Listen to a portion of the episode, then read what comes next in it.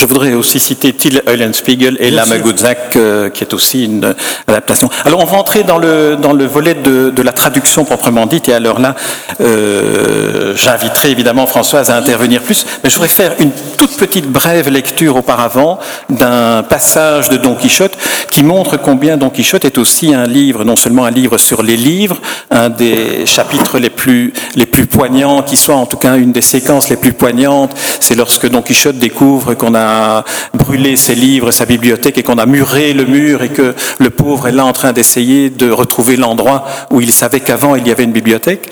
Mais Don Quichotte est aussi un livre qui, pourrait-on dire au départ, est inspiré par une traduction, puisque dans une de ses incises, Cervantes se met lui-même en scène et raconte, euh, enfin invente une, euh, une des sources possibles de l'histoire Don Quichotte qu'il nous raconte. Alors là, c'est donc Cervantes qui prend la parole. J'étais un jour dans la rue des Merciers à Tolède quand arriva un jeune garçon qui venait vendre de vieux cahiers à un marchand de soie. Comme j'aime beaucoup lire, même les bouts de papier que je trouve dans la rue, je me laissai aller à mon penchant et pris un des cahiers que le garçon s'apprêtait à vendre. Voyant qu'il était écrit en caractère arabe, que j'étais capable de reconnaître mais non de déchiffrer, je me mis aussitôt en quête d'un morisque parlant notre langue qui pût les lire pour moi. Je trouvai sans peine mon interprète, si j'en avais cherché un pour une autre langue plus ancienne et plus sainte, je l'aurais trouvé tout aussi facilement. J'expliquai donc ce que je voulais au premier que le hasard plaça sur mon chemin et lui remis le livre. Au nom de Dulcinée de Toboso, je restais frappé de stupeur et je soupçonnais aussitôt que ces cahiers contenaient l'histoire de Don Quichotte. Je pressai donc mon traducteur de lire à partir du début et le morisque, traduisant aussitôt de l'arabe en castillan, me donna le titre Histoire de Don Quichotte de la Manche, écrite par Sidi Ahmed Benengeli, historien arabe. Je parvins à grand-peine à dissimuler ma jubilation. Et c'est une bonne manière, je pense, de laisser Françoise poser une première question sur la traduction. Alors d'abord, je voudrais dire que ce tandem qui est ici à ma droite est absolument fascinant parce que voilà deux très grands amis de longue date, ça fait 50 ans que vous vous connaissez. Euh, et vous représentez chacun à votre manière une visée particulière, un horizon particulier de projet de traduction. Antoine Berman, le, grand théoricien français de la traduction, euh, a dit que tout traducteur euh, qui, mérite ce nom a toujours un projet de traduction. Et euh, quand j'ai lu, d'une part, l'avertissement dans la Pléiade et la préface d'Aline chez Le Seuil, c'est quand même assez presque diamétralement opposé.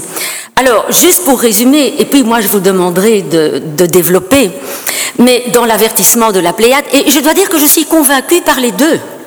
Donc c'est peut-être que les deux ont raison, mais que c'est à chaque fois une autre approche. Par exemple, dans l'avertissement, je résume, de la Pléiade, voilà, ce que l'on prône, c'est un rajeunissement discret. Voilà.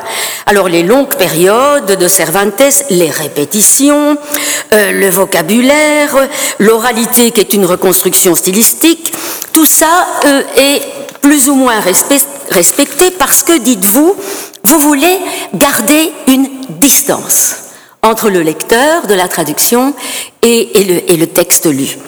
Et euh, vous êtes trois traducteurs à la Pléiade et il y avait une cohérence entre les coéquipiers. Euh, voilà quelle était votre euh, visée à vous trois.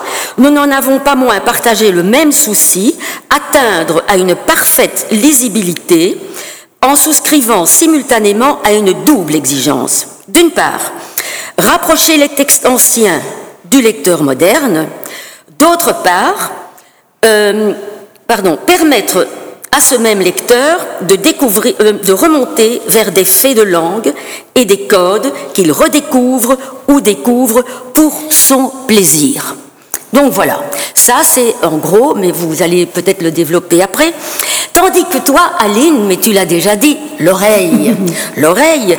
Et euh, euh, Jean-Claude Chevalier, lui, dans la préface de l'édition du Seuil, dit Écoutez bien, qu'on ne se soucie ni du présent ni du passé, surtout pas de leur comparaison, qu'on se lance à compter avec le naturel et la vivacité que réclame cette opération. C'est une aventure, on y voyage, on y dialogue, il faut qu'on soit pris et qu'on ne lâche plus. Il ne restait plus qu'à traduire par l'oreille et pour l'oreille, mais pour une oreille d'à présent. C'est ici et partout l'oreille qui doit continuellement être séduite, qu'elle soit blessée et l'histoire qu'on lui conte s'interrompt. Lisez, la volonté de la traduction a été que vous ne lâcherez pas avant le terme, avant que le héros n'expire. Voilà.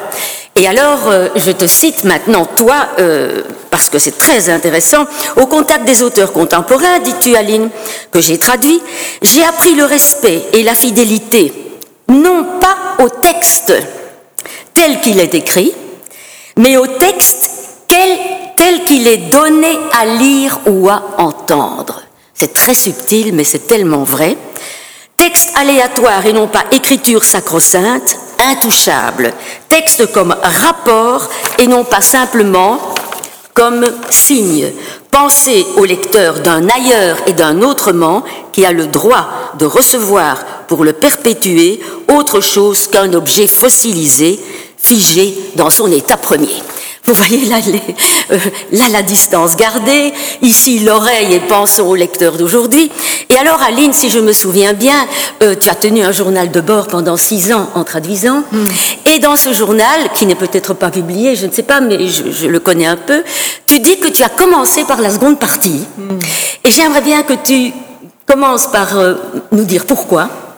Et, et que tu développes peut-être ce que je viens de lire pour résumer ta préface. C'est difficile, mais pourquoi? Oui, ça c'est très simple. Le, le, Quichotte commence par une phrase En un lugar de la Mancha de cuyo nombre no quiero acordarme, euh, qui est aussi connu, comme je l'ai souvent dit, que, que to be or not to be en anglais. Hein. Donc, il était, il m'était impossible de commencer par là. Vous savez, commencer à traduire euh, un texte, un mythe, euh, c'est tout de même un petit peu angoissant. Euh, alors, quand en plus la première phrase euh, est, une sorte de presque un proverbe, en fait, tout le monde la, sort euh, comme on sortirait to be or not to be, enfin bref. Alors, je me suis dit, tu vas commencer par la deuxième partie. Et j'ai commencé par la deuxième partie, et j'ai été jusqu'au bout de la deuxième partie, au bout de quelques années. Mais le drame, c'est que la première partie est écrite dix ans plus tôt. Alors je m'étais dit, bon, une fois que tu auras fait la, deuxième, la première, ben, ce sera plus, plus facile, tu seras habitué. Or, pas du tout. Je suis tombée sur un auteur que je ne connaissais pas, c'est-à-dire Cervantes, dix ans plus tôt. Il a fallu que je réapprenne ce nouvel écrivain et que je refasse enfin cet effort de, d'accoutumance que je croyais euh, inutile. Voilà, ça c'est donc la raison pour laquelle j'ai commencé par la deuxième partie. Et euh, je me souviens qu'aux Assises d'Arles, il y a quoi, 15-20 ans, justement, tu parlais de cette traduction que tu étais en train de faire à l'époque, et tu avais envisager de ne pas traduire euh, dans un dans un, village, de la Manche dont je ne me rappelle pas le nom. Et, et alors euh, dans la salle il y avait eu des oh là là comme on ne peut pas non plus changer longtemps je me suis touché, euh, pardon, couché de bonheur longtemps ou bien je m'appelle Ismaël ou je ne sais pas. On peut pas c'est vrai bien on peut pas changer ces non c'est ces phrases cultes. on peut pas euh, alors chacun y va de son, de sa toute petite variante, mais enfin, mais au départ, euh, euh, j'avais pensé à traduire "Il était une fois", mais c'est impossible. Voilà, c'est impossible. C'est impossible. Peut-être qu'on pourrait poser la même question à Jean Canavaggio. Comment euh, avez-vous choisi cette, euh, cette distance? Mais auparavant, peut-être une petite. Euh, j'ai cru lire à, à, Ligne quelque part que vous aviez appris le flamenco même pour retrouver le rythme de la phrase servantine. ça n'est pas pour, mais ça a été le hasard de la vie, comme toujours. Vous savez, la vie a des hasards heureux ou malheureux, et ça, c'en était un heureux. J'ai commencé à danser le flamenco au moment où je, je commençais le, le, à traduire le texte de Et je dois dire que, enfin, je dois dire, je pense, c'est pas à moi de le dire, qu'il y a eu une sorte d'influence rythmique, euh, oui, de sapateado.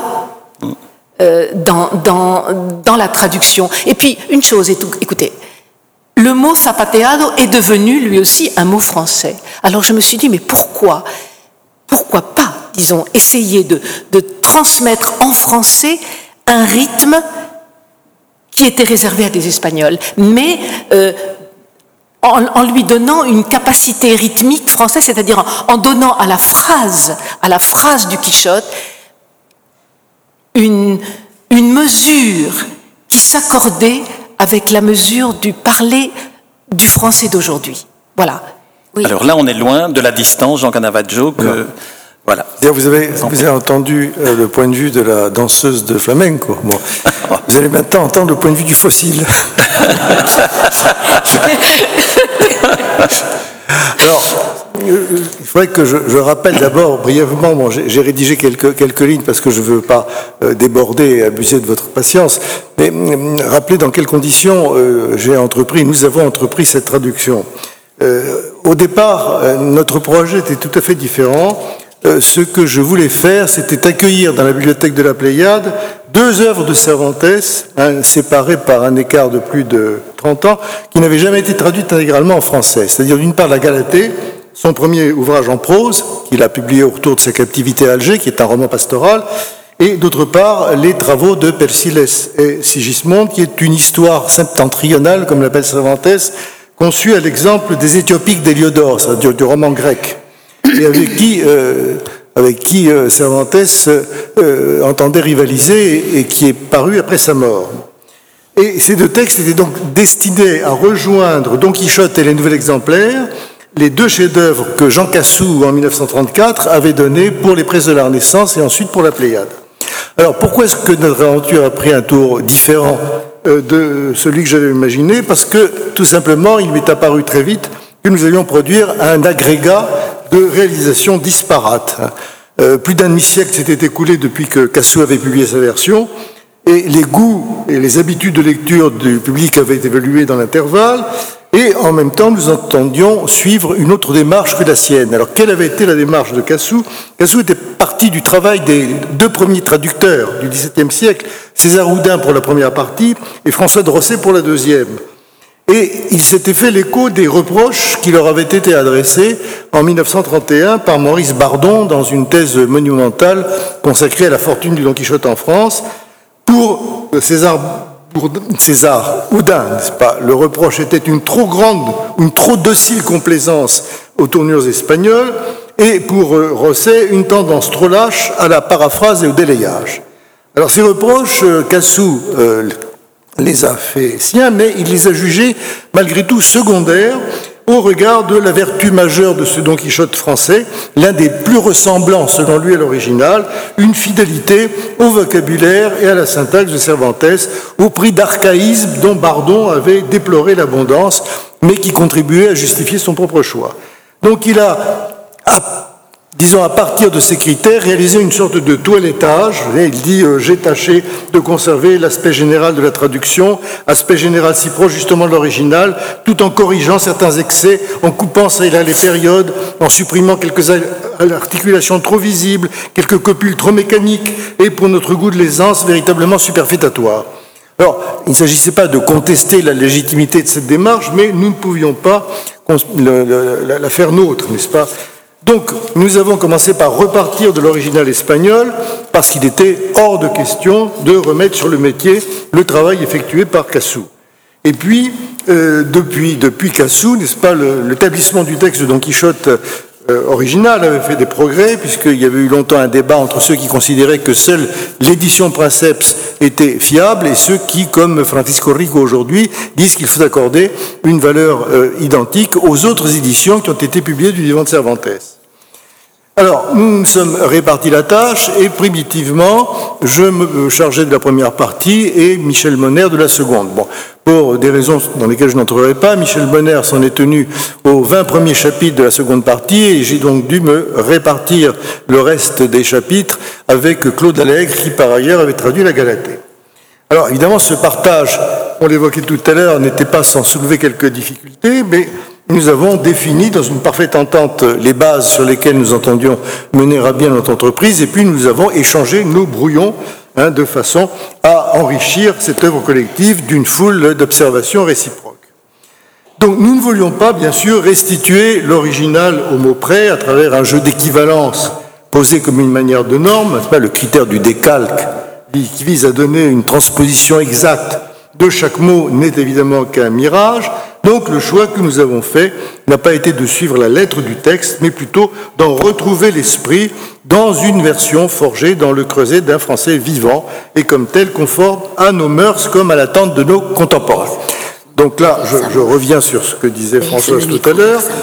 Nous avons conçu cette retraduction en fonction d'une attente, c'est de l'honnête homme auquel de la bibliothèque de la Pléiade s'est toujours adressé en priorité, mais dont la formation, les lectures, les références ne sont plus celles d'il y a 50 ans.